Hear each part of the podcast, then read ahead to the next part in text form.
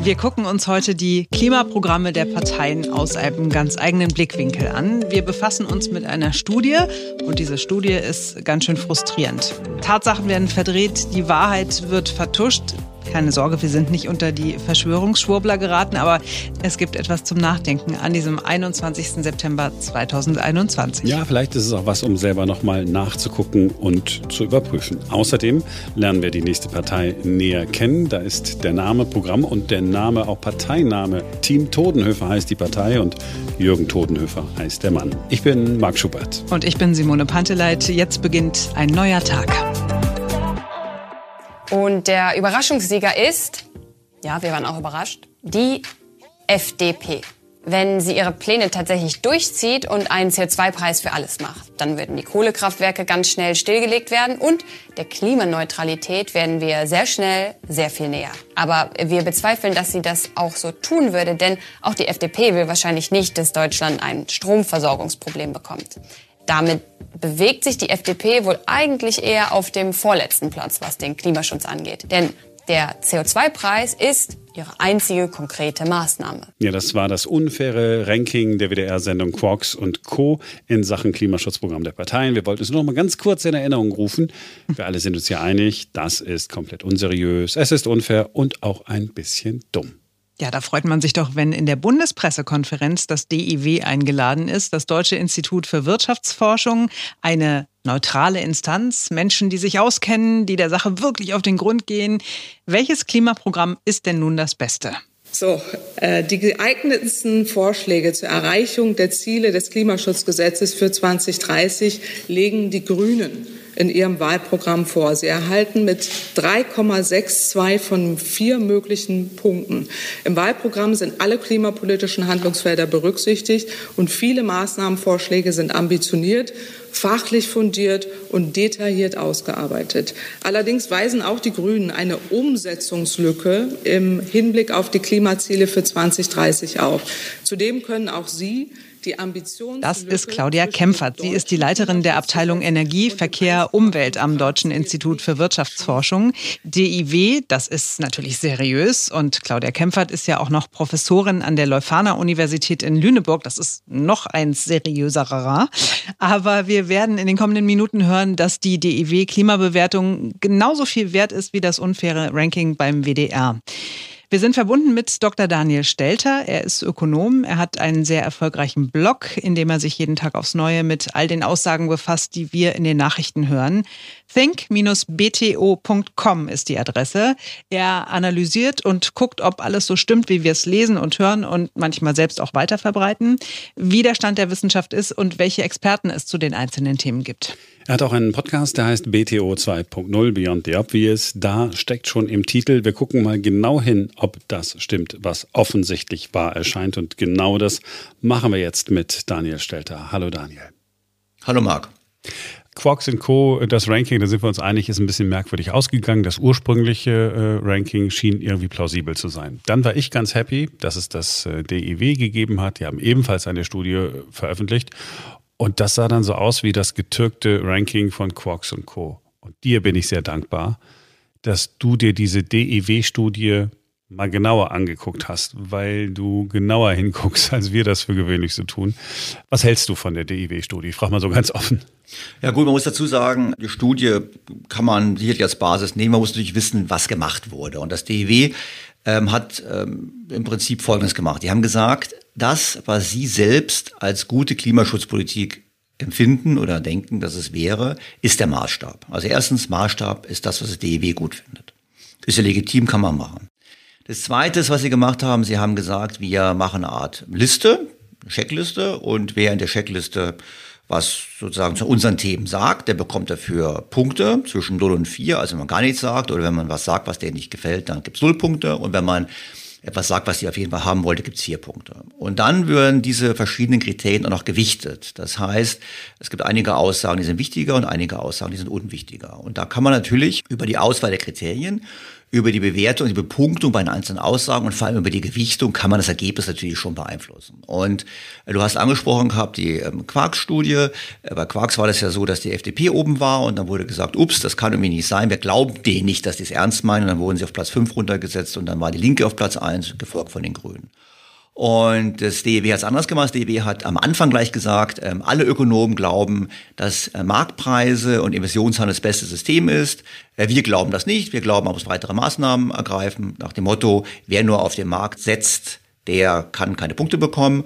Und deshalb hat die FDP auch bei den ganzen einzelnen Maßnahmen wie Verbot von Kohle oder Kraftwerken oder früher Ausstieg oder Verbot von Verbrennermotor keine Punkte bekommen und war deshalb bereits zu Studienbeginn als Verlierer feststehen. Insofern das ist der erste große Unterschied zu Quarks. Man hat es im Prinzip anders gemacht. Man hat gesagt, wir glauben nicht an den Markt. Aber das Prinzip dahinter ist dasselbe. Wir gucken, was passt zu meiner Überzeugung, zu meiner Ideologie, zu meiner Vorstellung. Ja, sicherlich. Das kann man ganz klar sehen. Also beispielsweise ähm, ganz groß gewichtet ist in der Studie der ganze Energiesektor. Das macht auch Sinn, weil der Energiesektor für einen großen Anteil der CO2-Emissionen in Deutschland steht. Und dann bekommt man volle Punktzahl, beispielsweise man reinschreibt, Kohleausstieg bis 2030. Das macht die Linkspartei, das machen die Grünen, das machen SPD und Union nicht, weil die sagen, wir steigen aus, wenn wir alternative Energiequellen haben. Das macht Linkspartei und Grüne nicht, die sagen einfach, wir steigen aus. Und die Lücke zu schließen ist, das bleibt offen. Dann gibt es zwar Versprechungen, also die Grünen sagen dann beispielsweise, wir werden den Ausbau der erneuerbaren Energien wahnsinnig beschleunigen, geben da Ziele vor. Diese Ziele wurden jedoch in der Geschichte Deutschlands noch nie erreicht. Und es ist auch nicht erkenntlich, wieso man plötzlich so große Ziele erreichen sollte. Einfach nur deshalb, wenn die Grünen regieren, weil die Genehmigungsprozesse bleiben gleich, die Probleme bleiben gleich. Das heißt, da wird im Prinzip gesagt, ich verspreche, bis 2030 steigen wir aus. Wie das funktioniert, weiß ich zwar nicht, aber das Versprechen alleine genügt, um volle Punktzahl zu bekommen. Und ich finde, man hätte eigentlich die Programme dahingehend äh, beurteilen sollen, wie realistisch sie sind, äh, eben das hinzubekommen, was wir alle wollen, nämlich den Klimaschutz zu realisieren und auch den Wohlstand zu erhalten und die Stromsicherheit zu erhalten. Und das fehlt völlig. Also im Prinzip, das DEW belohnt in der Studie große Versprechungen, egal wie realistisch die sind. Und das sehe ich schon sehr kritisch. Und dann fragt man sich natürlich, ja, warum sind dann die Grünen doch noch vor den Linken gelandet? Das ist ganz witzig. Das hat damit zu tun, dass dann bei anderen Themen ähm, die Grünen teilweise Punkte bekommen haben oder mehr Punkte bekommen als die Linkspartei aufgrund der Tatsache, dass sie einfach mehr Worte gemacht haben. Weil inhaltlich ist es wirklich sehr nah beieinander. Und wenn man die Philosophie hat, dass es nur darum geht, den CO2-Ausstoß sehr schnell zu senken, dann hat eigentlich die Linke in der Tat den Platz eins verdient, weil sie eben ganz konsequent und radikal vorgeht und letztlich die Wirkungen für den Standort Deutschland und für die Industrie von Deutschland überhaupt keine Rolle spielt. Weil die Linke geht einfach davon aus, kein Problem, die Aktionäre können das bezahlen, die Immobilieneigentümer können das bezahlen, Problem gelöst. Äh, die Grünen gehen nicht ganz so radikal vor, aber tendenziell dieselbe Richtung. Und deshalb von der Radikalität her hat die Linkspartei gewonnen, gefolgt von den Grünen meines Erachtens. Aber eben, also das Grundproblem, basierend auf der Tatsache, dass sie einfach nur große Versprechungen abgeben und inhaltlich nicht mehr zu bieten haben als die anderen Parteien, wie man diese Versprechen dann wirklich realisieren kann. Also mit anderen Worten, das DEW hat zum einen eine Wunschliste bewertet und wenn dann jemand hingeht und sagt, äh, ich habe die perfekte Idee, wir schalten einfach überall den Strom aus, das heißt, wir brauchen keine Kraftwerke mehr, wäre das sozusagen das Radikalste, das Beste. Wenn ich da noch viele Worte mache, kriege ich äh, 100 von äh, 99 möglichen Punkten. Ja, es, ja, nehmen wir mal, genau, nehmen wir mal, ja, richtig. Also zum Beispiel ähm, das Thema Speicherung von Energie, also Speicher und auch das Thema der Ausbau der Stromnetze ist entscheidend, wenn wir wirklich auf erneuerbare Energien umstellen wollen. Und das wird bei dem, dem DEW mit 14 Prozent gewichtet. Also man bekommt 31 Prozent der Punkte bekommt man, wenn man sagt Kohleausstieg 2030. Weitere 31 Prozent bekommt man, wenn man sagt äh, erneuerbare Energien ganz schnell, ganz viel sind zwei Versprechen im Prinzip. Und eine Antwort zu geben auf die Speicherfrage gibt 14 Prozent. Dabei ist das im Prinzip die entscheidende Frage. Anderes Beispiel. Alle Ökonomen, alle Wissenschaftler sind sich einig, dass neben dem Thema CO2-Einsparung auch das Binden von CO2, also man spricht da von Carbon Capturing oder Verwendung von CO2 in, in Produktionsprozessen, wichtig wird, um die Ziele zu erreichen. Ähm, die Grünen sehen das nicht. Die haben aus ideologischen Gründen mögen die das nicht, haben dazu kein Wort geschrieben.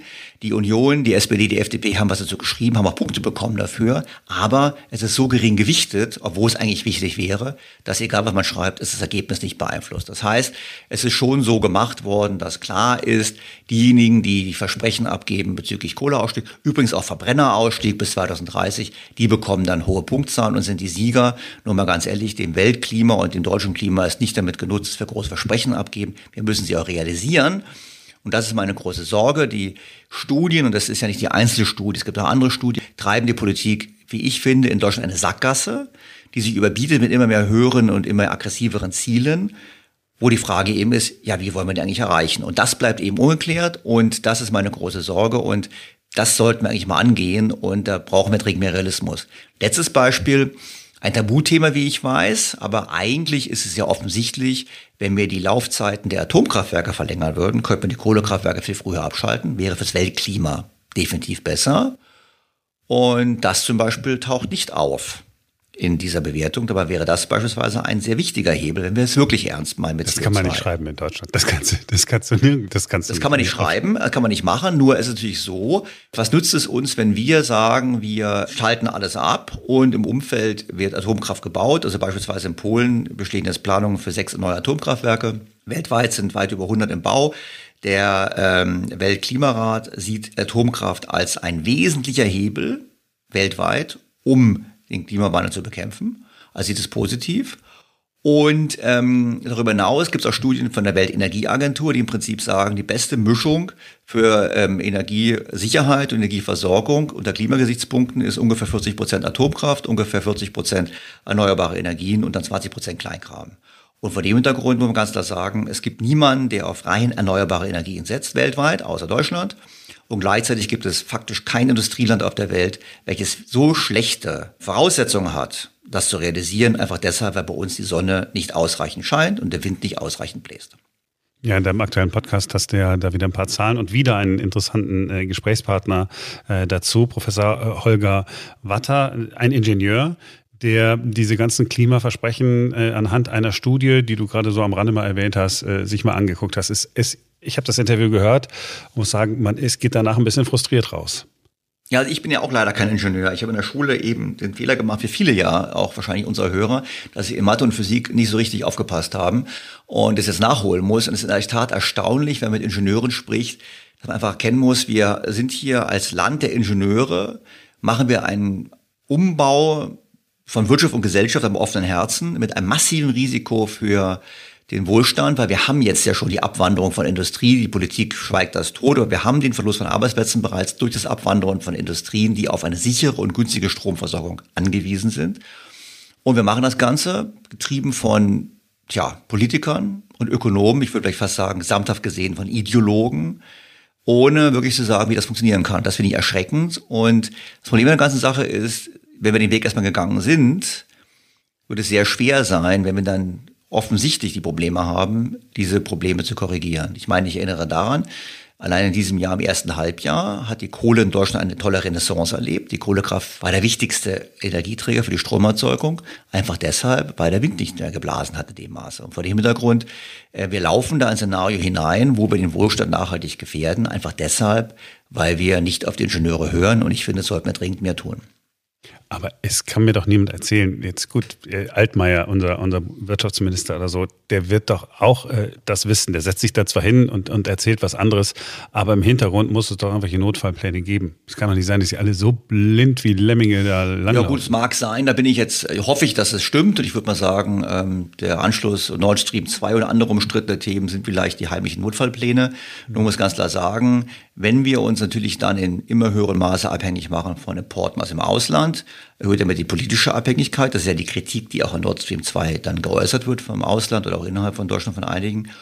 Und zum Zweiten hängt man natürlich davon ab, auch vom Goodwill der anderen. Ähm, ich meine, wir haben es gesehen im Rahmen der Corona-Krise, dass plötzlich der Export von medizinischen Materialien selbst innerhalb der EU gestoppt wurde. Und äh, mal ganz ehrlich, wenn Deutschland als größtes Land äh, plötzlich einen großen Energiebedarf hat, ähm, ist nicht sichergestellt, dass unsere Nachbarn dann sagen, jawohl, das erfüllen wir jetzt. Vielleicht haben die gerade selber auch einen hohen Energiebedarf.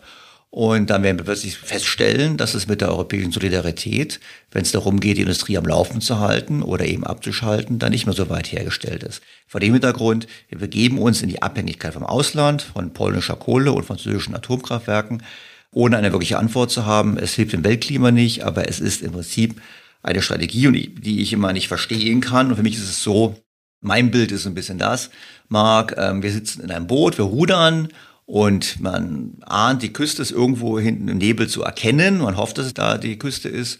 Und der Kapitän schlägt ein Loch ins Boot, damit die Mannschaft schneller rudert. Und das ist im Prinzip unsere Politik bezüglich Klimaschutzpolitik und Energiewende. Dass wir sagen, okay, wir haben das Ziel noch nicht erreicht. Und es ist jetzt schon sauteuer, egal, wir schlagen unsere Wirtschaft leck und schauen, dass wir schnell rudern, indem wir im Prinzip alles das, was sicheren Strom erzeugt, abschalten. Das ist zwar, wie wir gesehen haben, wichtig, um beim DEW Punkte zu sammeln und die Schlagzeile zu bekommen, die Klimaschutzpartei Nummer eins zu sein. Aber es ist nicht das, mit dem wir zukünftigen Wohlstand sichern. Und nochmal, ich bin kein Klimaleugner. Ich sage einfach nur, man muss Intelligenz vorgehen. Und Dogmatik und Ideologie sind schlechte Ratgeber bei so einem wichtigen Thema. Ich habe mich in den vergangenen Monaten und Jahr, Jahren, eigentlich so seit, seit es Ursula von der Leyen an der Spitze äh, der EU-Kommission gibt, immer irgendwie gewundert, dass alle Europäer auf einmal auch so grün werden wollen. Könnte es sein, ist nur so eine Überlegung, dass Franzosen und auch Polen sagen, ja, lass die Deutschen mal machen, wenn die dann aussteigen. Das sind da die perfekten Kunden für unsere Atomkraftwerke. Wenn die Polen jetzt erstmal sechs bauen, um von der Kohle runterzukommen, äh, dann haben die bestimmt äh, zwei als Reserve eingeplant, damit die unseren Einstieg in 100 Prozent Erneuerbare unterstützen können.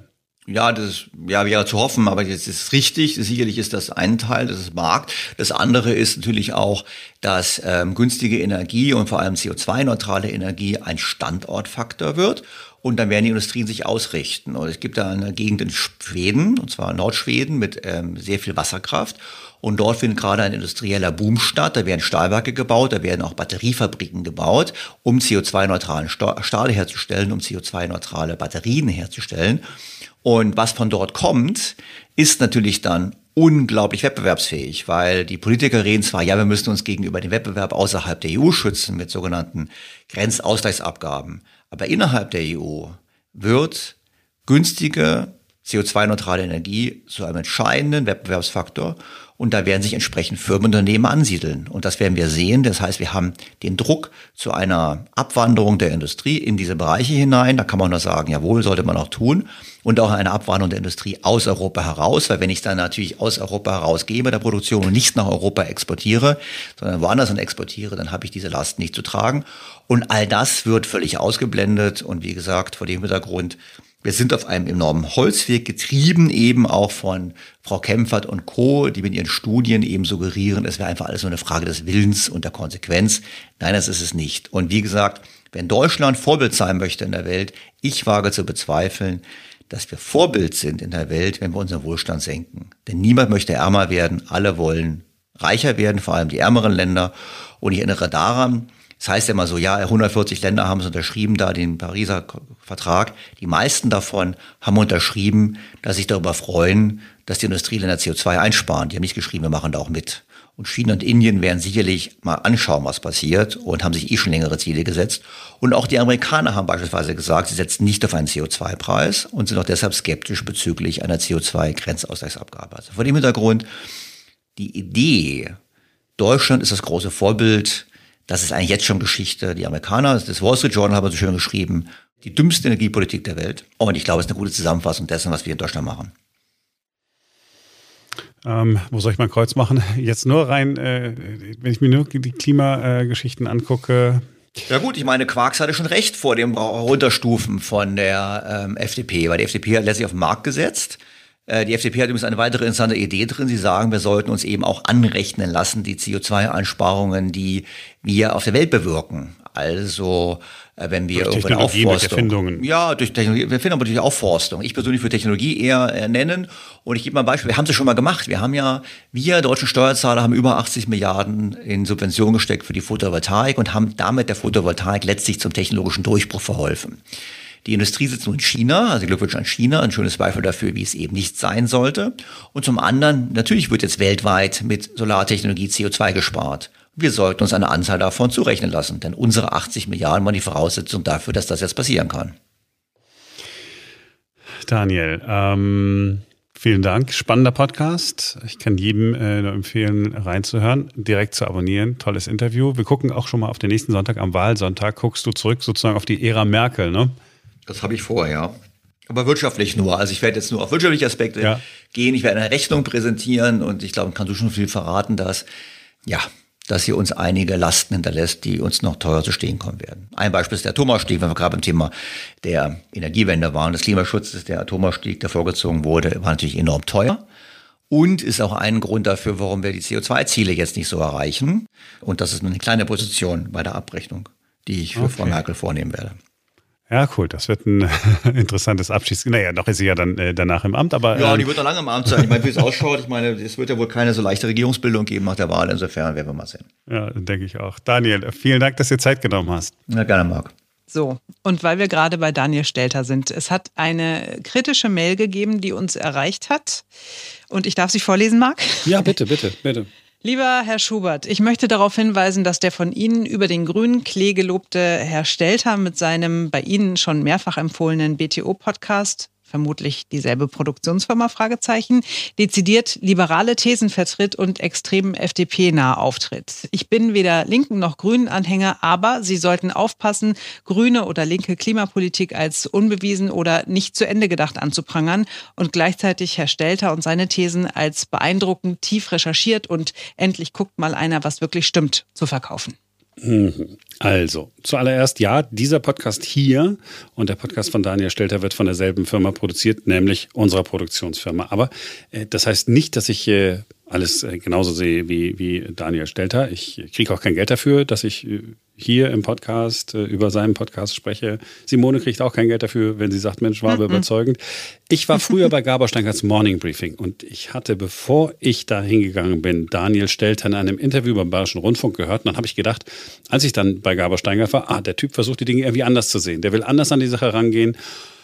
Und dann habe ich ihn damals für Gabor Steingart gefragt, ob er nicht Lust hat, einen Podcast zu machen. Und äh, ja, diesen Podcast macht er jetzt, jetzt äh, mit uns und nicht mehr mit äh, Gabor Steingart. Ich bin ein Fan, das stimmt, aber äh, das ist vielleicht auch ganz wichtig und das kann man äh, von Daniel Stelter halt wirklich mitnehmen. Man guckt genauer hin. Man nimmt nicht einfach so hin, ah, okay, das scheint so zu sein. Man liest nicht nur den einen Zeitungsartikel, sondern guckt dann auch mal, ob es nicht irgendwo äh, eine Studie gibt. Man nimmt sich die Zeit. wenn man die Studie dann gelesen hat, dann kann man sich sein eigenes Bild machen. Und das finde ich macht er sehr gut und das macht er transparent in seinem Blog. Ähm, er verlinkt da auch alle Studien, ähm, alle, also alle Unterlagen im Prinzip, auf die er zurückgreift. Und äh, ja, ich finde das, finde das wirklich äh, völlig in Ordnung. So, jetzt weiß das jeder. Aber ich bin wirklich mit ihm nicht immer einer Meinung. Also das ist schon auch so. Kann ich bestätigen. Äh, aber für das Feedback auf jeden Fall schon mal vielen Dank. Ja, die Geschichte mit der E-Mail geht noch weiter. Äh, unser Hörer hat noch mehr geschrieben, explizit ja auch an dich äh, adressiert. Und da kommen wir ganz am Ende des Podcasts auch nochmal drauf zu sprechen. Mhm.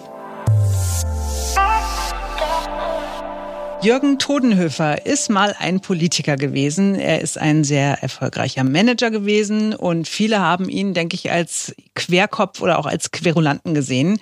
Schon vor Jahrzehnten hat er sich mit seinen Parteifreunden in der CDU immer mal wieder angelegt und er hat sich aus dieser aktiven Politikerrolle zurückgezogen. Er hatte sich zurückgezogen, muss es richtigerweise heißen, denn er ist wieder da mit einer Partei, die seinen Namen trägt. Team Todenhöfer. Hallo, Herr Todenhöfer. Hallo. Toll, dass Sie Zeit haben. Ähm, freut mich. Sie sind ja viel beschäftigt. Sind Sie eigentlich eine One-Man-Show? Nein, wir haben 16 Landesverbände. Wir haben einen großen Vorstand und diese Landesverbände melden sich ständig zu Wort, tagen regelmäßig. Der Vorstand tagt regelmäßig, häufig ohne mich und bringt dann auch seine Punkte und sagt, wir hätten gerne das noch und kannst du den Punkt noch übernehmen und und und. Nee, überhaupt nicht. Das, wäre ja gar nicht zu leisten.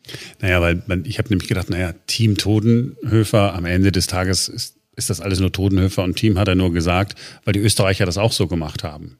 Das von den Österreichern, das war ein starkes Argument, dass der dortige Kanzlerkandidat Kurz damit Kanzler geworden ist, indem einfach die ÖVP verbannt hat für eine bestimmte Zeit. Nicht einmal der Zunahme, Beiname hieß dann ÖVP, sondern es hieß Team Kurz, die neue österreichische, ich weiß nicht was. Also das war ein völlig neuer Name und der ist auch nicht marketingmäßig erfunden worden, sondern da haben junge Leute abgestimmt. Und es gab, wir hatten gesprochen über Respektpartei, Gerechtigkeitspartei, Unabhängigkeitspartei. Und dann gab es eine Abstimmung und es war eine von 70 jungen Leuten eine riesige Mehrheit für Team Todmörfel. Für mich völlig überraschend. Als wir in der Redaktion darüber gesprochen haben, okay, wenn wir einen Begriff oder für Sie finden sollten, ne, ein, ein, uns ist nur was Amerikanisches eingefallen, also Englisch, äh, Maverick. Ja, ähm, so der, ja, irgendwie so ein, das, das ist eine Art äh, Widerständler, unbequemer, es ist ein bisschen Held, ein bisschen suspekt oder so. Haben Sie einen besseren Begriff für sich? Ein Wort? Nee, ich denke da nie drüber nach. Ich habe das Glück gehabt, dass ich in meinem Leben immer gemacht habe, was ich machen wollte und damit durchgekommen bin. Ich hätte ja daran scheitern können. Und ich habe, als ich im Bundestag war, meine häufig abweichende Meinung gesagt, häufig in namentlicher Abstimmung anders als die CDU abgestimmt. Und ich habe auch später, als ich anfing, journalistisch tätig zu werden, so wie Sie durch die Welt gereist bin und mir eine Meinung gebildet habe, ganz häufig Dinge gesagt, gegen, völlig gegen den Strom. Ich wurde ausgelacht, als ich vor 20 Jahren sagte, Afghanistan ist nicht zu gewinnen, nur Afghanen können Afghanen besiegen, ausgelacht, schaut euch doch das an, sie sind doch geschlagen.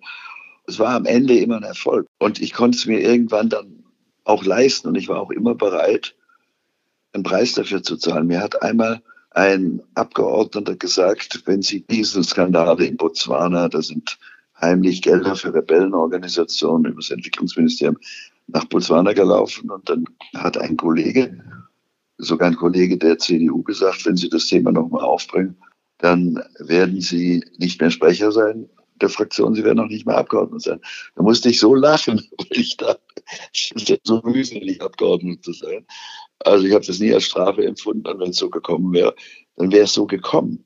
Und ich bin einmal von einem Bezirksverband der CDU in ein vierstündiges Verhör hineingepackt worden, wo man gefordert hat, dass ich eine Kritik an Kohl, dass sie Oppositionspolitik zu müde und zu lahm sei, dass ich das zurücknehmen sollte. Und ich wusste, das war das Ende meiner Karriere in Rheinland-Pfalz. Ich habe das natürlich nicht zurückgenommen. Und dann bin ich eben in ein anderes Bundesland gegangen. Also das, ich habe versucht, das zu tun, was ich für richtig halte und habe am Ende nie einen Schaden davon gehabt. Gut, ich habe einen Wahlkreis verloren und habe dafür einen anderen gewonnen. Ja, aber Sie sind ja nicht nur Politiker. Sie haben ja auch, ich, ich weiß, dass es jetzt blöd klingt, ja, Sie, Sie haben ja auch äh, richtig gearbeitet, äh, in unterschiedlichen Berufen, immer, eigentlich immer wie, wieder was Neues gemacht. Aber auch immer sehr erfolgreich. Ja. Und der Erfolg beruhte fast immer darin, dass ich versucht habe, rauszubekommen, was gut ist, was richtig ist. Ich habe mir andere Meinungen angehört und ich habe zum Beispiel als ich bei einem großen Medienunternehmen, das ich jetzt, dessen Namen ich jetzt nicht vor mir im Wahlkampf vor mir hertragen will, war, äh, ich konnte Leute einstellen, Vorstände einstellen, der Eigentümer war da sehr großzügig. Ich habe immer Leute eingestellt, die besser waren als ich. Mhm. Und dadurch halt immer Gesprächspartner gefunden und Kollegen gehabt, die mitgeholfen haben, dass wir halt möglichst wenig Fehler gemacht haben. So ein bisschen nach dem Prinzip First Class hires First Class. Ja, ich habe da weniger an mich gedacht. Ich glaube, dass auch ein guter Fußballspieler in einer großen Fußballmannschaft Interesse daran hat, dass, dass er gute Mitspieler hat. Und dann gibt es auch ein paar Dummköpfe, die, die schauen eben, dass keiner sie überragt oder übertrifft. Ich habe immer nach Leuten gesucht, die mich auch übertroffen haben. Der jetzige Vorsitzende in diesem Verlag, den habe ich auch geholt, weil es hat eine eindeutig höhere Vernetzungsgeschwindigkeit als ich. Und das haben Sie aus Überzeugung getan. Das war jetzt nicht, da haben Sie jetzt nicht äh, die, die Berater hinter sich gehabt, die Personality Coaches, die heute äh, Top-Manager so haben? Ich hatte keinen Berater da, sondern ich habe den Instinkt gehabt, schau, dass du gute Leute um dich herum hast. Weil wenn, wenn du Flaschen einstellst, nur um deine, das ist ja in der Politik ein riesiges Problem, dass große Talente häufig nicht gefördert werden, weil man denkt, die machen einem Konkurrenz. Und da zahlt man ja einen Preis dafür, weil man im Umfeld schlechte Leistung bekommt wenn man schwache Leute anstellt. Die Kanzlerin, die ja als eine große Kanzlerin in die deutsche CDU-Geschichte und deutsche Geschichte eingehen wird, hat die starke Leute gesucht. Ich habe nicht den Eindruck. Wenn einer jetzt stark wurde, war er weg. Und ich habe genau das Gegenteilige gemacht und damit wirklich gute Erfahrungen gemacht. So.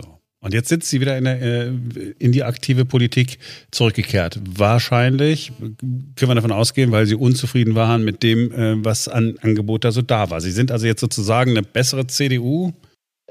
Ja, viel besser. Also man kann gar nicht schlechter sein. Also man kann nicht schlechter sein. Ich glaube, man soll auch nicht so streng sein. Ich, so, ich, ich bin jetzt im Wahlkampf und ich bin auch Kanzlerkandidat weil wir gesagt haben, wenn die 30 als Kanzlerkandidaten aufstellen, lassen die verfrühstücken wir in einem Mal.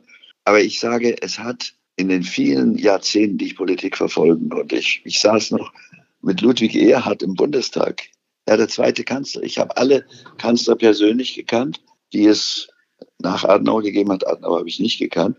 Und es hat nie ein so schwaches Angebot gegeben.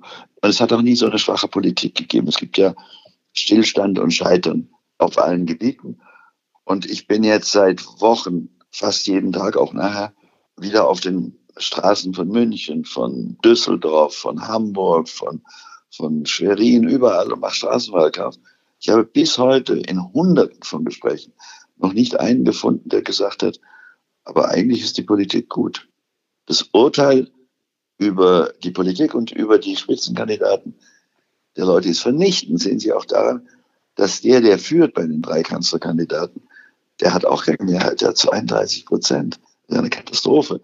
Wenn früher der, der führende, ein Kanzlerkandidat überhaupt 32 gehabt hätte, hätten sie ihn ausgewechselt. Das geht ja gar nicht. Interessant äh, ist ja auch jetzt im, im, im Fall Olaf Scholz, die, die Leute wollen Veränderung und wählen dann den, der am ehesten für wir machen weiter so, wie es war, steht. Also das, da ist ja auch Verzweiflung. Es gibt noch viele Unentschlossene. Das ist ja, ja glaube ich, der ganz entscheidende Punkt in dem Fall. Es hat noch nie so viele Unentschlossene gegeben gestern an der Isar. Und das sind Tausende von Menschen. Und, und ganz viele haben gesagt, unentschlossen. Und alle haben gesagt, also wenn ich, die, die, die reden nicht über die Kandidaten, aber ich gesagt habe, das, was augenblicklich stattfindet, an, an Politik, also noch zu verantworten von der jetzigen Regierung, ist eine einzige Katastrophe. Da geschieht nichts mehr. Es ist ein, ein, ein Abstieg Deutschlands in, in ganz vielen Bereichen. Und was als Nachfolge angeboten wird, als Alternative, schütteln die Leute den Kopf und fangen an zu lachen und sagen, Gottes Willen, darüber will ich gar nicht reden. Die fangen jetzt an, taktisch zu denken, muss ich schauen, dass es ein rot-rot-rotes Bündnis gibt oder muss ich schauen, dass die CDU eine Mehrheit kriegt. Über die Leute wollen die gar nicht mehr reden. Und wir sind wirklich abgestiegen. Wir sind in der Wirtschaft, im ganzen technologischen Bereich Digitalisierung. Wie nur eine Zahl nennen bei der digitalen Ausbildung der Lehrer, die ja in der Corona-Krise dramatisch wichtig gewesen wäre, liegt Deutschland nach der PISA-Studie auf Platz 76 von 78, drittletzter auf der Welt. Denn die Lehrer konnten den Schülern nichts sagen, weil sie keine Ausbildung hatten. Weil man ihnen keine Geräte gegeben hat, nichts. Die Digitalisierung verschlafen. Deutschland ist in der internationalen Wettbewerbsfähigkeit von Platz 6 auf Platz 17 gefallen. Wir sind beim mobilen Breitband äh, auf Platz 58. Das ist eine einzige Katastrophe. Und unser Sozialstaat und auch die Fähigkeit, die Klimakrise zu meistern, beruht ja auf der Fähigkeit einer gut funktionierenden Wirtschaft, die dann Steuern abwirft. Und das ist eine ziemlich dramatische Situation. Das ist auch deswegen dramatisch, weil viele kluge Leute, also einer meiner Lieblingsschriftsteller, Harari, wenn Sie Homo Deus lesen, ein israelischer Schriftsteller, junger Mann, also jung, 45, und der zu Recht und auch andere sagen, wir erleben jetzt gerade die größte technologische Umwälzung in der Menschheitsgeschichte. Und zwar in allen Bereichen. Künstliche Intelligenz, Biomedizin, Quanten, Mechanik, Computer und, und, und in allen Bereichen. Und da müssen wir ja auch gut sein. Aber wir, wir kommen aus einer Position eines Landes, das überall zurückfällt. Und, und treten dann an mit einem, also ich sage es mal so, mit einem Trio. Deswegen habe ich auch dagegen kandidiert, weil keine einzige deutsche Unternehmerfamilie oder kein einziger deutscher Aufsichtsrat würde einem dieser drei seine Firma auch nur für sechs Monate treuhänderisch zur Verfügung stellen. Keiner. Wenn sie um Gottes Willen, die fahren mir das Ding nach drei Monaten an die Wand.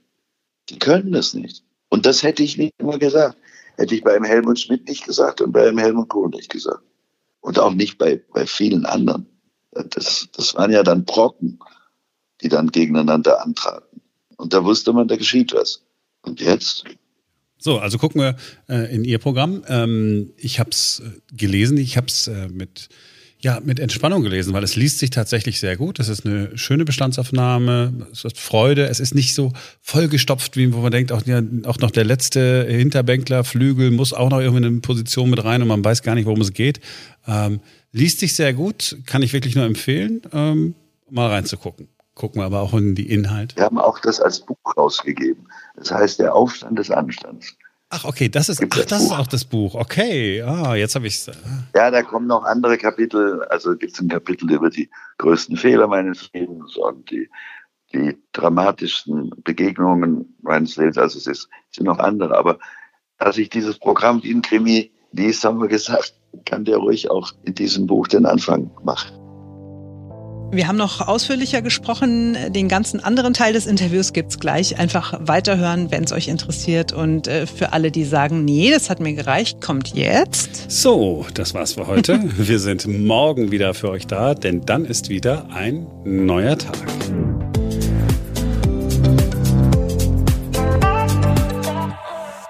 So, und wir hatten aber ja noch versprochen, dass wir äh, die E-Mail noch komplett ja, vorlesen, ja, ja. die wir von unserem Hörer bekommen haben. Und die haben wir deshalb ausgewählt, weil wirklich jemand schön sachlich Feedback gibt. Die E-Mail geht wie folgt weiter. Sie, also er meint dich, Marc, äh, treten ja ohnehin immer sehr nass forschen mit ihrer Meinung in den Vordergrund, was ich nicht immer angenehm finde, aber natürlich ihr gutes Recht ist. Ich finde es zum Teil überzogen und auch etwas peinlich. Da reihen sich auch die Aussagen zum Rundfunkbeitrag und dem glorreichen Netflix in dieser polemischen Schärfe ein. Alles viel zu verkürzt. Das hat mit ausgewogener Information nichts zu tun. Ein Grund, den Podcast gelegentlich zu hören, ist eigentlich nur die zum Teil hohe Qualität der eingeladenen Gäste. Meines Erachtens äh, täte ihnen insgesamt insgesamt aber etwas mehr Zurückhaltung und Ausgewogenheit in der Moderation gut. Viele Grüße, M. Brandt. Ja, ich versuche mich ja schon immer zurückzuhalten. Das ist ja schon immer die zurückgenommene Version. Ja, äh, ich, mhm. weiß, das ist manchmal äh, polemisch. Äh, Simone macht mich auch regelmäßig darauf aufmerksam. Ähm, und ich weiß auch, dass sich genau viele daran reiben. Äh, vielleicht braucht es ja manchmal die Zuspitzung, denke ich. Ja, ich weiß, dass mhm. es äh, manche Leute nervt. Mir ist es manchmal selber peinlich, wenn ich es dann hinterher nochmal höre, wo ich denke, ah komm, das hast du dann ein bisschen überzogen. Aber ähm, ja, ich, ich, ich, ich, ich kann nicht lassen wenn da durch eine Diskussion, wenn da durch eine Diskussion in Gang kommt, äh, finde ich das völlig in Ordnung und äh, ja, nicht jedes Wort auf die Goldwaage legen, ähm, äh, macht man tatsächlich so. Ähm, schön ist aber, dass Ihnen äh, die Gäste gefallen. Äh, das das, das hm. freut mich wirklich und wenn das der, der Grund ist, unseren Podcast zu hören, finde ich das äh, auch super. Und ich finde auch noch eine Sache ganz wichtig, wenn ich äh, meine Meinung sage, und Simone, du sagst deine Meinung ja auch, also wenn wir sozusagen mal sagen, wo wir stehen, finde ich uns eigentlich irgendwie noch ein bisschen besser überprüfbar, als wenn wir so das machen, was, was äh, alle immer so machen. Ja, wir tun so, als seien wir neutral, denken uns mhm. unseren Teil und verschweigen aber unsere eigene Meinung. Und äh, ich, äh, ich denke, dass es vielleicht transparent ist, wenn man sagt, wo man, wo man selber steht. Und dann kann jeder äh, ähm, User und jeder Hörer dann sagen, ah, okay, er hat gesagt, er ist selber so und so und so. Ist er denn jetzt im Interview fair, gewesen oder nicht? So, das ist so äh, Grundgedanke. Aber äh, cool, hm. cool, dass er geschrieben hat. Cool, äh, freuen, freuen uns über jeden, der sich mit uns auseinandersetzt.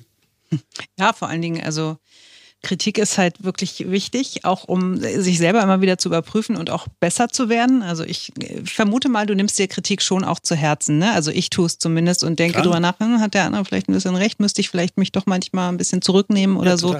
Und ich finde es auch total wichtig, A, dass das so konstruktiv passiert, wie das jetzt äh, hier passiert ist. Und dass man sich weiter auseinandersetzt. Weil was ich gerade mitnehme, wahrnehme, ist, egal was man sagt, also auch äh, ob hier im Podcast oder im Radio, ne, man kriegt immer eine irgendwie auf die ja. Mütze, egal wofür man oder wogegen man sich ausspricht, egal wie, ähm, wie normal das auch sein mag, was man da sagt. Ne? Also wir würden ja nie was sagen, was irgendwie antidemokratisch ist oder irgendwie gegen, weiß ich nicht, was verstößt, aber man kriegt irgendwie immer gleich Gegenwind und ähm, von daher daher vielen Dank für diese konstruktive Kritik und wir sind auch weiterhin sehr an Feedback interessiert, also immer her damit. So, und jetzt ähm, weiter im Interview mit Team Totenhöfer, Jürgen Totenhöfer. Jetzt gucken wir mal äh, in die Inhalte. Also ich, ich glaube, wir können bei, bei allem irgendwie mitgehen. Ich habe aber dann immer auch eine Frage. Also ähm, wenn Sie sagen, ne, Kapitel 1, wir fordern Politiker, denen das Wohl der Allgemeinheit wichtiger ist als ihre eigene Wiederwahl. Ja, wer, wer würde was anderes sagen? Großspenden verbieten. Da, da, da, da fängt schon an. Großspenden verbieten, super. Da sind Sie ja so ein bisschen wie die Linkspartei unterwegs. Man darf maximal 5000 Euro spenden und mehr nicht, ne? Ja, aber die Linkspartei nimmt größere Spenden an. Also ich habe nichts gegen die Linkspartei, aber die nimmt sie nur nicht von der Industrie an. Dann ähm, gehen wir durch. Drastische Steuererleichterungen für den Mittelstand und ärmere Bevölkerungsschichten. Da sind wir natürlich äh, genau an so einem Punkt. Ähm, es gibt einige, die versprechen Steuererhöhungen. Die Union verspricht Steuersenkungen, aber man hat es gar nicht so richtig äh, verstanden, äh, was jetzt genau die Steuer, wie die denn aussehen soll, wenn wir mal ab, äh, davon absehen, dass äh, der Solidaritätszuschlag auch für ähm, die letzten äh, Deutschen dann noch abgeschafft werden soll. Wie könnte denn eine Steuerreform aussehen mit dem Team Todenhöfer? Also ich habe das sehr früh schon auch vorgerechnet und merkwürdigerweise sind dann ein paar Monate später auch andere Parteien mit Möglichkeiten gekommen, die dann zu dem Tag kommen. Ich stelle mir vor allem vor, dass dieser Mittelstandsbauch, dass die höheren Steuern, also zum Beispiel der Spitzensteuersatz von 42 Prozent, der fängt viel zu früh an, der fängt bei 50.000 ungefähr an, den würden wir auf einen Spitzensteuersatz von 42 Prozent erst bei 100.000 anfangen lassen. Aber es kristallisiert sich ja dann in einem Wahlkampf auch einiges heraus. Und mir ist jetzt besonders wichtig, dass wir die Kleinen entlasten und der Umfang der Entlastung für kleinere Einkommen, der ist dann ungefähr pro Jahr bei 1000. Das sind keine Riesenbeträge, aber ich sage Ihnen, für ärmere Leute ist das richtig wichtiges Geld. Mhm. Okay, dann haben wir nämlich schon mal eine Hausnummer. Ist auch ähm, ziemlich, äh, ziemlich cool, mal äh, was Konkretes zu hören. Ist nämlich nicht ganz so leicht, das aus äh, den Vertretern anderer Parteien herauszubekommen. Wenn Sie schreiben, Bürokratieabbau, äh, Vereinfachung der Steuergesetzgebung. Ich kann mich nicht erinnern, dass ich das jemals nicht gehört habe von irgendeiner Partei. Ja, wir haben ja nicht die geringsten Ansätze gemacht. Die haben ja ein, ein berühmtes Beispiel ist das Einkommensteuergesetz. Das hatte früher ganz wenige Paragraphen und die Zahl der Paragraphen verdoppelt sich ständig. Und heute brauchen Sie einen Steuerberater, um da irgendetwas dazu zu erklären, ohne in Gefahr zu geraten, selbst ein Steuerstrafverfahren zu bekommen. Und die Parteien haben einfach nichts gemacht. Und ich bin hingegangen und habe mit, mit sehr berühmten Leuten zusammengesessen, die auch schon mal in den Augen von Frau Merkel hätten Finanzminister werden sollen. Und habe mir verschiedene Steuermodelle angesehen und, und Abbau der Bürokratie. Das hängt ja alles zusammen. Wenn, wenn Sie immer mehr Gesetze haben, mhm. dann haben Sie immer mehr, immer mehr Bürokratie, weil wenn Sie etwas genehmigt bekommen wollen, müssen Sie jeden Paragraphen zufriedenstellen, der da steht. Und ich nehme mal einen Malermeister, der saß früher, als ich anfing, Abgeordneter zu werden, Anfang der 70er Jahre, hat er halt am Samstag da gesessen und und seine Formulare gemacht und seine Bürokratie gemacht für, für die verschiedenen Behörden. Und jetzt sitzt er halt Samstag, Sonntag da. Und es wird immer mehr. Und es müssen immer mehr Meldepflichten. Man muss das melden, jenes melden. Und ich denke halt, lass doch die Leute machen. Da gibt es ein paar Leitplanken, die man berücksichtigen muss. Lass die Leute machen. Und außerdem leben wir im Zeitalter der Digitalisierung. Das erleichtert das Unbürokratische oder erleichtert schneller Wege sowieso. Und deswegen sagen wir, wollen wir ein Drittel der reinen Verwaltungsstellen abbauen, ohne Entlassung. Das geht über Vorruhestand oder dass man frei gewordene Stellen nicht mehr besetzt. Demografischer Wandel. Wir brauchen ein bisschen, erledigt sich doch, glaube ich, sowieso, oder? Ja, aber nee, nee, nee, nee, nee. Da fordert dann der Beamtenbund, wenn wir nicht eine Million neue Stellen kriegen, geht ganz Deutschland kaputt. und, und nein, nein, das lässt keiner zu, weil das Ansehen eines Abteilungsleiters in einer Firma oder eines Direktors oder Ministerialdirektors oder Regierungsdirektors in einer Behörde, das Ansehen misst sich an der Zahl der Mitarbeiter an, die er hat und an der Zahl mhm. der Gelder, die er hat. Und deswegen sind die immer dagegen, weniger Gelder zu haben und weniger Mitarbeiter zu haben. Also das habe ich selbst bei uns in der Firma immer wieder erlebt. Und wir haben da ein hohes Sparpotenzial. Also das Sparpotenzial, wenn wir, wenn man das einmal richtig durchzieht, eine schnelle, funktionale, richtig gut funktionierende Bürokratie zu haben, kleiner, sprechen Sie über Einsparungen von 50 bis 100 Milliarden. Und wenn ich sage, wir wollen im Steuerbereich was machen und wir wollen beim Wohnungsbau was machen und wir wollen bei Menschen, die bei jungen Familien, die ein Kind bekommen, ihnen die Chance geben, statt Kita, sie können selbstverständlich Kita machen, werden wir auch fördern, aber sie können auch drei Jahre nicht nur Elternzeit, sondern drei Jahre Elterngeld kriegen, um nicht finanziell abzustürzen. Das muss ja finanziert werden. Und diese Regierung finanziert es immer über Steuererhöhungen und über Schulden. Und hier ist ein ganz klarer Vorschlag. Wir finanzieren das über den Abbau der Bürokratie. Und die ist, ich gebe Ihnen ein kleines Beispiel. Ich war jetzt gerade in Schleswig-Holstein. Ja, in Schleswig-Holstein gibt es ein Landesseilbahngesetz. Aber es gibt keine Landesseilbahn. Das Das ist, das ist nice. Das ist nice. Wirklich, ich, ich, wir googeln das nochmal nach. Müssen, diese Geschichte müssen wir erzählen, warum es dieses Gesetz überhaupt gibt. Oder in Hameln gibt es eine Verordnung, wie man seinen Gehweg von Blättern im Herbst fegen muss. Die ist 30 Seiten lang, plus Anlage. Hallo. Naja, aber viele dieser Regeln gibt es natürlich auch, weil wir Deutsche alles gerne geregelt haben. Ne? Bei einem schönen Nachbarschaftsstreit, da haben wir doch immer gerne äh, äh eine Vorschrift. Müssen wir uns einfach, müssen wir auch, also als, als ganz normal als Menschen, als Menschen, die in der Gesellschaft leben, jetzt mal, oder müssen wir uns da eigentlich auch mal ein bisschen lockerer machen? Ja, natürlich. Der, wenn, wenn man einen Nachbarschaftsstreit hat, das, das sind ja die schlimmsten Streitigkeiten, über die sich die Anwälte allerdings immer freuen, die gehen dann immer nach dem Prozesstermin gemeinsam Kaffee trinken, weil sie wissen, der Streit dauert noch lange. Und am Ende, nach vielen Jahren gut, guten Verdienstes, endet er mit einem Vergleich. Da kriegen dann die Anwälte noch eine Vergleichsgebühr. Also das sind die schönsten Streitigkeiten. Aber es gibt auch eine einfache Regel. Wenn du Nachbarkeitsstreit hast, sprich mit dem Nachbarn. Sprich mit dem Nachbarn. Vier Wörter. Was mir aufgefallen ist in Ihrem Programm, ich habe relativ wenig ähm, zu Europa slash EU gelesen? Ja, weil Europa für mich gesetzt ist. Ich habe ja noch den Zweiten Weltkrieg erlebt, 1940 geboren. Ich habe erlebt, wie meine Stadt Hanau in weniger als 20 Minuten die ganze Innenstadt im Erdboden gemacht wurde von der Royal Air Force mit weit über 2000 Toten. Ich habe das gesehen, ich bin rausgerannt als, als Kind. Und Europa ist gesetzt. Und als jetzt die Engländer rausgegangen sind aus der EU, habe ich das als tiefen Schmerz empfunden, weil da was, obwohl die Engländer meine Stadt völkerrechtswidrig kaputt gehauen haben. Das war Churchill und das war Bomber Harris. Trotzdem, dass wir mit denen Freunde wurden, das war toll. Und das ist Gesetz. Und Gesetz ist bei mir auch eine verstärkte Freundschaft mit Frankreich.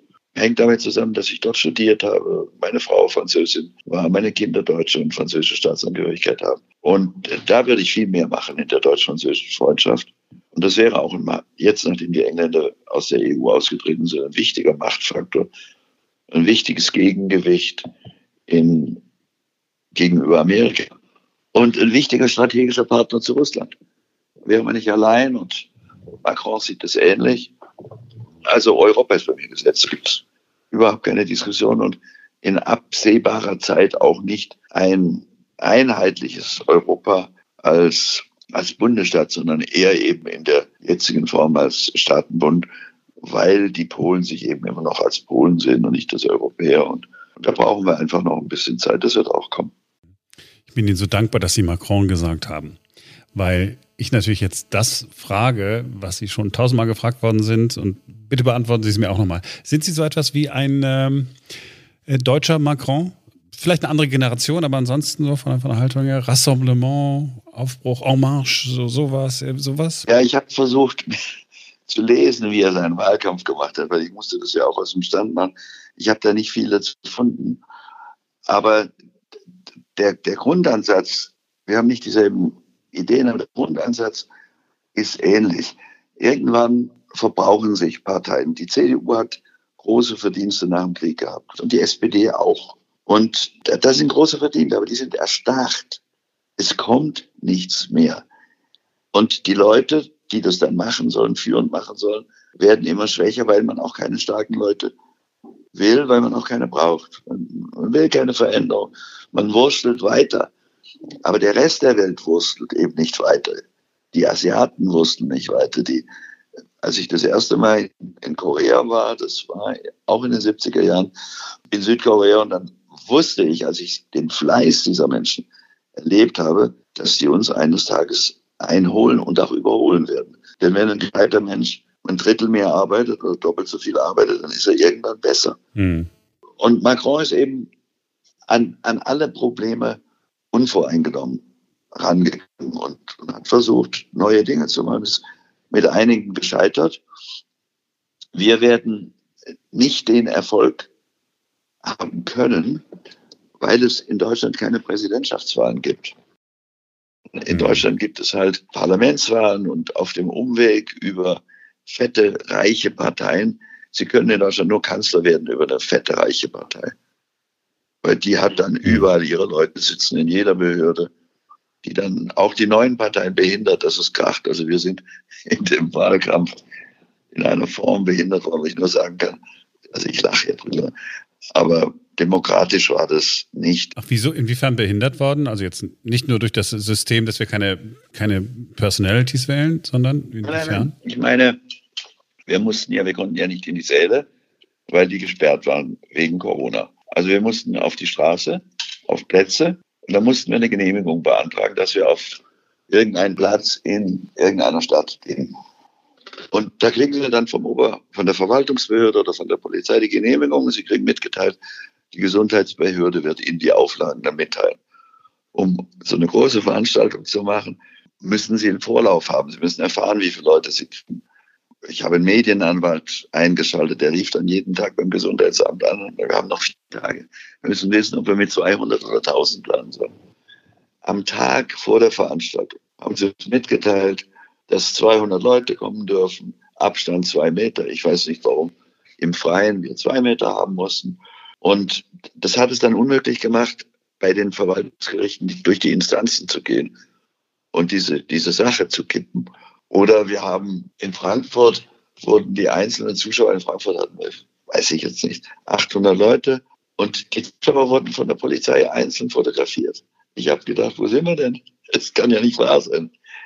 Welches Register werden die jetzt fotografiert?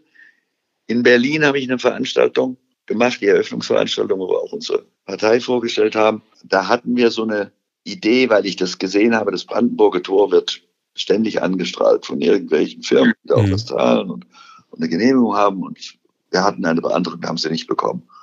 Und während der Veranstaltung habe ich, ich wusste, es ist, wir kriegen das nicht, habe ich mich nicht mehr drum gekümmert und, und habe gesagt, schade, wir waren hinterm Brandenburger Tor, dass nicht wenigstens die Hinterseite mal kurz angestrahlt wurde. Und dann sagte mir einer, doch, wir haben die fünf Sekunden angestrahlt. Und ich habe den Fehler gemacht, das in einem Interview zu sagen. Daraufhin habe ich ein Strafverfahren bekommen. Die Strafe für fünf Sekunden bestrahlen einer Ecke des Brandenburger Tors 10.000 Euro. Hallo. Ja. Hallo. Hallo. Ja, Sowas von ja. maßlos und schikanös. Meine kleine Partei, wir hatten damals, ich weiß nicht, 300 Mitglieder. Jetzt haben wir 7.500 oder 8.000, weiß ich nicht. 10.000. Sehen Sie es doch nach. Das ist doch der Moment, wo die Berliner Verwaltung einmal bewiesen hat, dass sie irgendwas hinkriegt, ja. ähm, bitte gönnen Sie, gönnen Sie in diesem Moment diese 10.000 Euro. Es sind ein, ein wunderschönes Geschenk an die gesamte äh, dysfunktionale Verwaltung ja. äh, hier in der Stadt, in der ich, äh, der ich lebe. Ja, ich liebe, also ich mag ja, ich bin gerne in Berlin. Aber da hat ich, ich war mal kurze Zeit Richter, hat mir die Sprache verschlagen. 10.000 Euro. Hallo. Ja, das ist, das ist krass. Was haben Sie denn da, was haben Sie denn da gezeigt? Da muss doch irgendwas drauf gewesen sein. Was, also es war einfach nur eine. Es stand nur Team Totenhof oben in der Ecke. Okay, also nicht irgendwie, irgendwie nichts, nichts Provokantes. Nein, nein, nein. Ja, Wir dürfen nicht auseinandergehen, ohne über das Top-Thema ähm, gesprochen zu haben, bei dem alle glauben, dann muss man die Grünen wählen. Ähm, Stichwort Klimawandel. Ähm, da äußern Sie sich im, äh, im, im Wahlprogramm kurz, knapp und präzise. Wie äh, sieht Ihre Politik zum Schutz des Klimas aus? Gut, da gibt es ja, das ist ein weites Feld und da spielen Dinge eine Rolle wie Bewaldung und wo viel zu wenig gemacht wird. Ich sage jetzt mal die, die Punkte, die nicht besprochen werden, wenig besprochen werden. Dazu gehört, dass wir Vorschläge machen sollten, wie die Regenwälder im Kongo und Amazonas geschont werden. Und da gibt es Vorschläge, ich meine, die, die, die verbrennen das, weil sie dann, was machen sie, Palmöl anbauen, irgendwas, was lukrativer ist und das Holz. Da gibt es doch Alternativen. Da muss man zu den Regierungen hingehen und sagen, hallo, wir bauen euch eine Chipfabrik. Oder wir bauen euch hier ein Automobilwerk. Oder, oder, oder. Dafür schlagt ihr das Holz nicht klein oder brennt es ab. Weil diese Regenwälder sind wichtig. Aber ich, ich will damit nur sagen, das ist ein breiter Bereich der Lösungen und dann gibt es die im Kern richtige CO2-Bepreisung, dass man für CO2 zahlen muss und das sollte man so allgemein wie möglich machen, weil dann muss der Staat sich nicht ständig einschalten und wenn CO2 teuer ist, werden manche, die mit sehr viel CO2-Ausstoß etwas produzieren, eben damit aufhören, weil es nicht mehr rechnet. Aber ich nehme mal das Symbolbeispiel der Grünen und auch der CDU, das Elektroauto. Und da sind die stolz, wie wer weiß auch immer. Und das Elektroauto ist deswegen keine Lösung des globalen, des weltweiten Klimaproblems, weil 90 Prozent der Weltbevölkerung sich kein Elektroauto leisten kann. Das ist einfach viel zu teuer. Es wird ja auch in Deutschland kaufen das ja nur in erster Linie wohlhabende Leute und die kaufen es, weil es mit bis zu 20.000 zwischen 15 und 20.000 Euro besteuert wird durch Prämien, durch Steuerentlastung, äh, Kfz-Steuer und, und ähnlichem. Aber wenn 90 Prozent der Weltbevölkerung sich ein Klimaauto nicht leisten können, also in Afrika, nicht nur nicht finanziell leisten, da gibt es gar keine Infrastruktur. Und die wird es auch in 30 Jahren in diesen riesigen Gebieten, wo ich Wochen gebraucht habe, um das, mit einer Kamelkarawane von Algerien nach Mali zu ziehen. Und die Infrastruktur werden sie nie dort kriegen, weil man sie auch nicht brauchen wird. Das Land ist ja zu groß, hat viel zu wenig Einwohner oder die Länder dort. Und was geschehen wird, wenn wir jetzt auf Elektroautos setzen, ich will jetzt gar nichts Kritisches über Elektroautos sagen, obwohl es da auch kritische Dinge gibt. Ich sage mal, Elektroauto setzt sich in Deutschland, Europa durch und wir haben dann im Jahr 2030, weiß nicht, 30, 40 Prozent der Autos sind dann Elektroautos. Und 35 gibt es dann wahrscheinlich, 30 endet ja die Produktion und irgendwann werden die so mit Steuern oder mit was, wer weiß, auch anderen Dingen so schwierig gemacht, dass man hier nicht mehr Elektroauto fährt. Und dann gehen die Elektroautos über Polen, Afrika, nach Indonesien, Jakarta, nach Iran, Teheran und in all die, die Städte, die ich kenne, wo sie keine zehn Minuten auf der Straße oder neben der Straße laufen können, weil die Leute mit uralt Verbrennerautos fahren, die 20 Jahre, 30 Jahre, 40 Jahre, die können sie 50 Jahre lang fahren. Ein, ein Mercedes können sie Jahrzehnte fahren. Und diese armen Leute, und ich sehe nirgendwo einen Ansatz, dass wir denen helfen, dass sie wohlhabender werden. Im Gegenteil, sie kriegen Sanktionen, dass es kracht und sie werden immer ärmer. Und diese Leute werden dann 1,5 Milliarden bis 2 Milliarden Verbrennerautos fahren, die uralt sind und die keinen Katalysator mehr haben und die die gesamte Umwelt, auch unsere, es gibt ja nur einen Himmel, verpesten werden. Und deswegen ist die entscheidende Frage, nicht sind wir Europäer dann glücklich, dass wir ein Elektroauto haben mit unseren 10% Ausstoß vom Gesamtausstoß des CO2, sondern die entscheidende Frage ist, was ist die Lösung für diese Leute, die sich nur so ein altes Verbrennerauto, das sie für 3000 mhm. irgendwas gekauft haben, Dollar, was ist da die Lösung? Da gibt es Lösungen.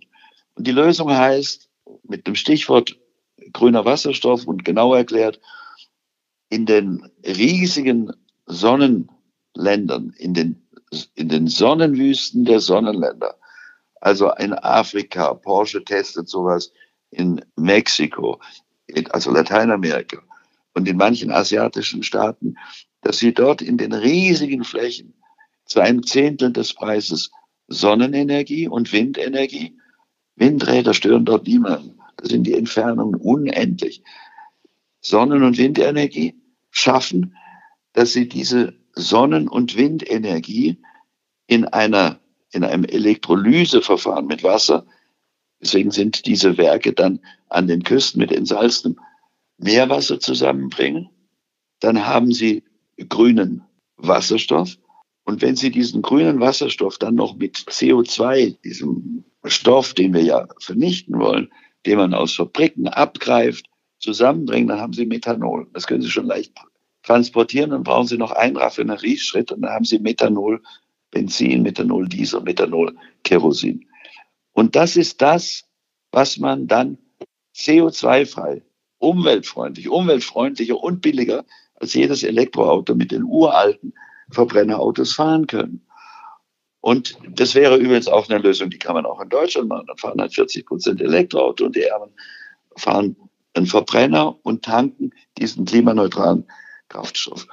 Und dass die CDU da der den Grünen nicht in die Parade fährt und sagt, hallo, Mann, das, das ist eine nette Lösung, aber es ist doch keine Lösung für die Welt. Und dass wir, dass Politiker, die in der Regel von Technik und Wirtschaft nicht so viel verstehen, dass die vorschreiben, welche Technologie man nehmen soll. Und ich sage, was ich jetzt geschildert habe, das ein Modell, da habe ich Wochen, Tage mit Wissenschaftlern zusammen verbracht, um es zu verstehen. Aber man muss technologiefrei sein. Vielleicht erfindet ein anderer was in fünf Jahren, was noch besser ist. Aber das Politiker festlegen, du musst Elektroauto fahren. Und wenn du keine Elektroautos produzierst, dann musst du Millionen Strafen bezahlen. Das führt dazu, dass Deutschland eben in vielen Bereichen zurückfällt. Und dass da nichts Gescheites rauskommt, weil Politiker sind keine Techniker.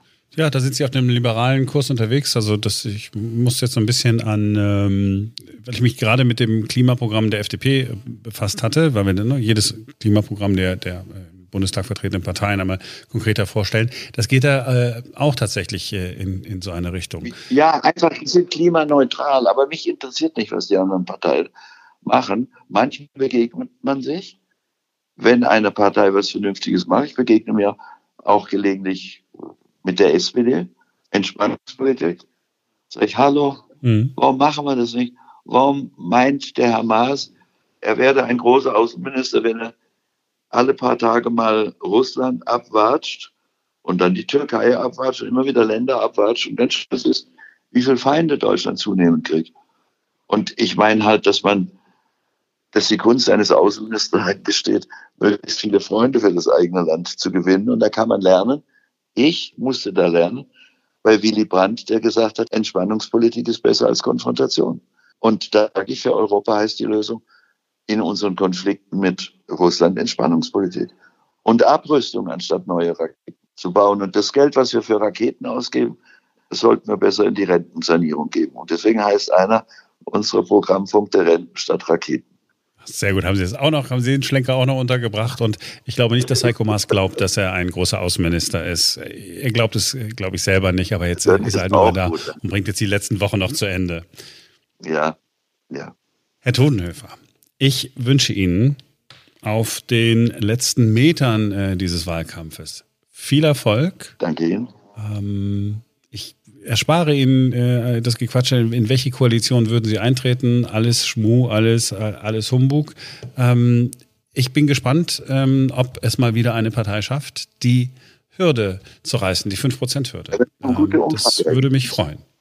Also wenn ich das vielleicht noch ja? das gibt ja immer Leute, also ich sehe, das gibt immer Leute, wenn die von den neuen Parteien hören, denken, um Gottes Willen, die, die kriegen ja alle nur 0,1 Prozent. Da gibt es von der letzten Woche eine große INSA-Umfrage mit 10.000 Befragten, also schon groß, repräsentativ. Mhm. Die haben auf die Frage, können Sie sich grundsätzlich vorstellen, Team Totenhöfer Gerechtigkeitspartei zu wählen, haben bei 30, bei einer 30 Prozent kannten unsere Partei, also wenig, haben 9 Prozent der Gesamtbevölkerung gesagt, das können Sie sich sehr wohl vorstellen. Das heißt, wenn Sie das, wenn wir den Bekanntheitsgrad der SPD hätten, wären wir an der SPD vorbei. Und die haben eine Nachuntersuchung gemacht, eine Woche, anderthalb Wochen später. Und da waren unsere Plakate schon draußen und auch die Valomate waren draußen, wo wir interessanterweise und für mich sehr erfreulich ganz häufig unter den ersten zwei oder ersten drei sind. Und die Nachuntersuchung hat ergeben, dass inzwischen wir einen Bekanntheitsgrad von 40 Prozent haben und 12 Prozent der Deutschen sagen, Sie können sich sehr wohl vorstellen, Team Totenhöfer zu wählen. Die haben nicht gesagt, wir werden das wählen. Aber sie haben eine, das ist eine Sympathieerklärung, die, die immer gefragt wird, abgefragt wird, die sehr weit geht. Und wenn wir nur jeden zweiten von denen, die gesagt haben, wir können uns gut vorstellen, diese Partei zu wählen, dann wären wir bei sechs Prozent. Also Zweitstimme Todenhöfer wollen Sie nochmal ausrufen. Zweitstimme Todenhöfer. Aber, aber hallo, natürlich.